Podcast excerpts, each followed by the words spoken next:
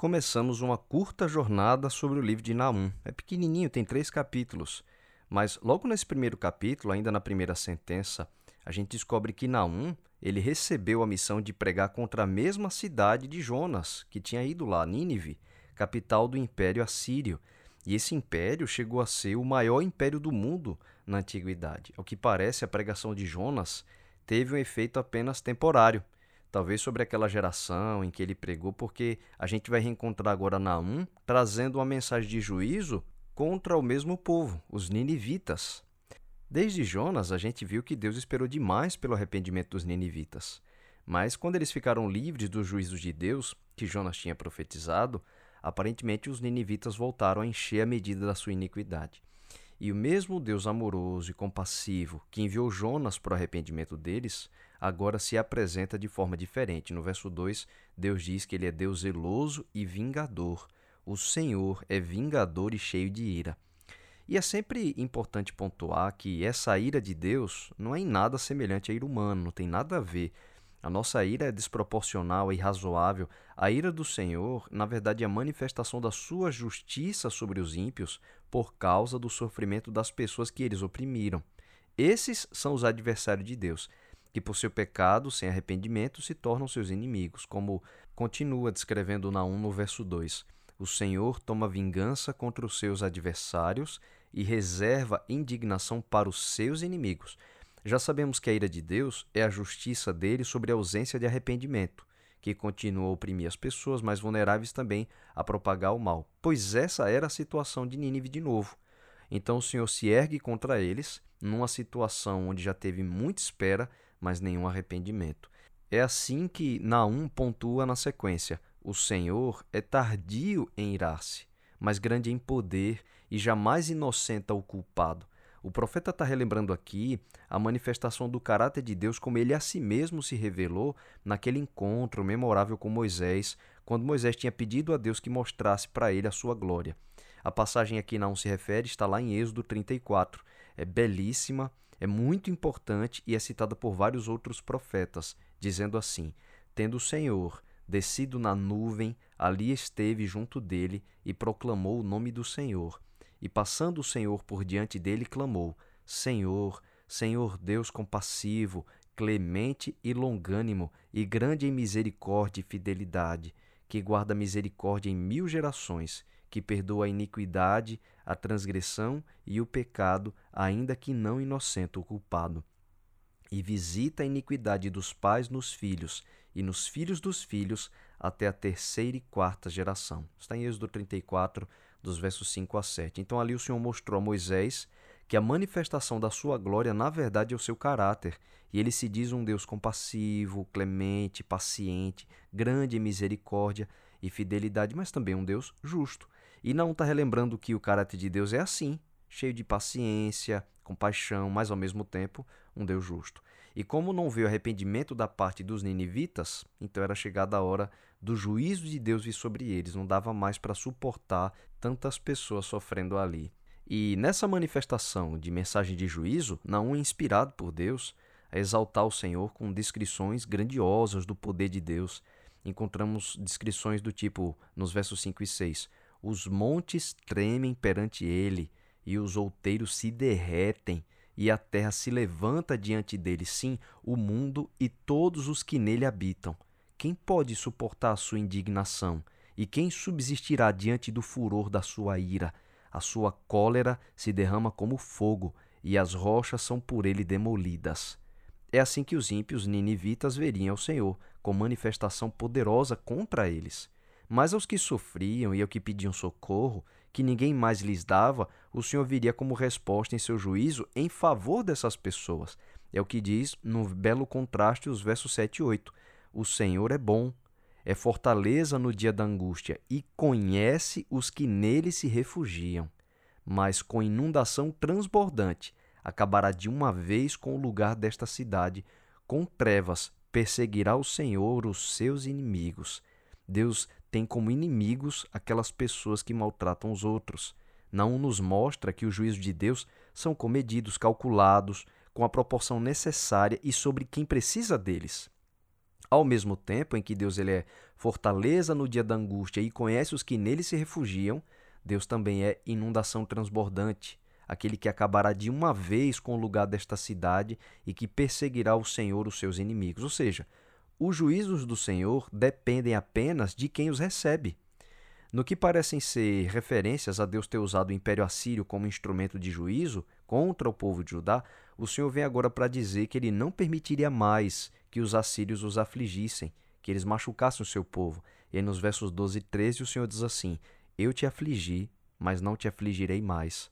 Mas de sobre ti, Judá, quebrarei o jugo deles e romperei os teus laços por ser o maior império do mundo de então, os assírios eram a maior ameaça contra todos os povos de Canaã, incluindo o povo de Deus, os judeus ali. E por vezes houve conflitos entre eles, ameaça de conflito, o povo de Deus temeu, temeu muito nessas situações.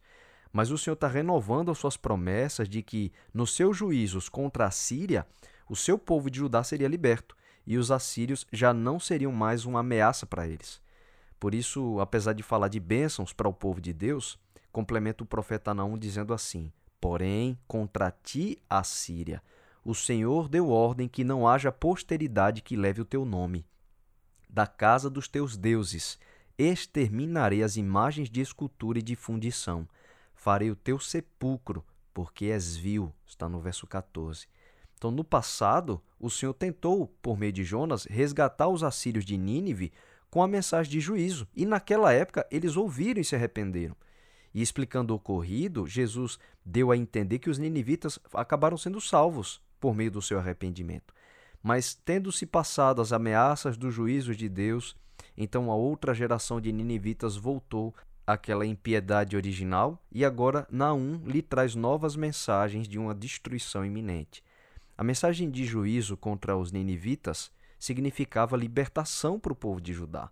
E é com esse contexto que Naum encerra esse primeiro capítulo, dizendo assim no verso 15: Eis sobre os montes os pés do que anuncia boas novas, do que anuncia paz.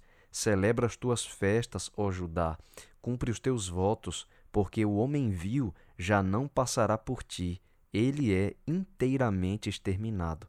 Naum está fazendo uma referência ao cumprimento da profecia de Isaías 52. Ali, o profeta Isaías fala de como o povo de Israel, depois que foi liberto do Egito, acabou sendo oprimido pelos assírios em Canaã. E em Isaías 52, verso 4, a gente lê assim: Porque assim diz o Senhor Deus: O meu povo, em tempos passados, desceu ao Egito para peregrinar lá, e a Assíria, sem razão, o oprimiu. Mas, ainda por meio de Isaías, o Senhor faz uma promessa de livramento nesse mesmo capítulo 52, e usa a mesma expressão de alegria, de como é agradável que alguém venha em direção ao povo de Deus para anunciar para eles libertação dos seus inimigos. Por isso, os pés de quem trariam essas boas novas, essas boas notícias, eram muito aguardados, eram pés formosos, bonitos aos olhos do povo de Deus.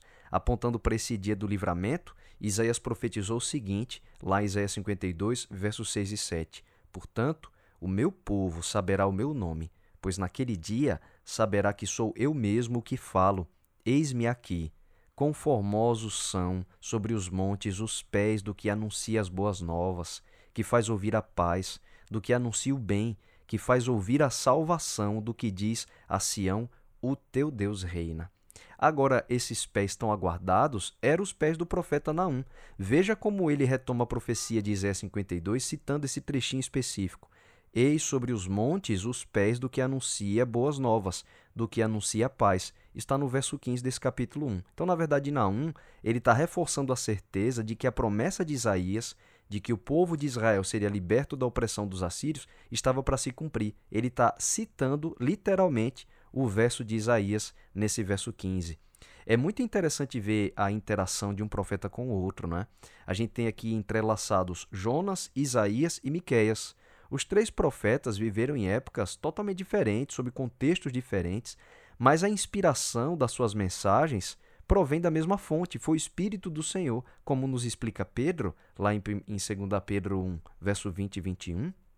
Nenhuma profecia da Escritura é de particular interpretação, porque a profecia nunca foi produzida por vontade de homem algum, mas os homens santos de Deus falaram inspirados pelo Espírito Santo.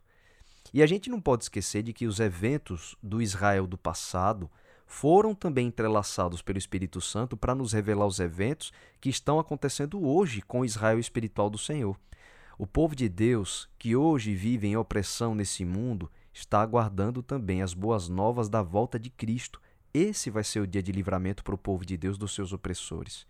E é assim que o quadro profético nos convida a proclamar como fez Naum nesse verso 15 do primeiro capítulo: Celebra as tuas festas, ó Judá, cumpre os teus votos, porque o homem vil já não passará por ti. Vai ser assim no céu. O dia de juízo do Senhor será o dia de salvação para os seus filhos. Como diz o verso 7, o Senhor é bom, é fortaleza no dia da angústia e conhece os que nele se refugiam.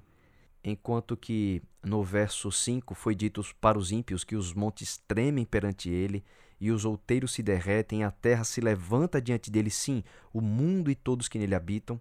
Os que vivem refugiados na presença do Senhor vão saber o oposto, vão saber que o Senhor é bom, ele é fortaleza no dia da angústia e conhece os que nele se refugiam, no grande dia da libertação do seu povo.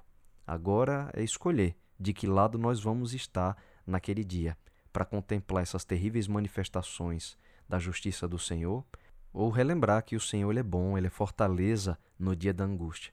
Ele conhece os que nele se refugiam.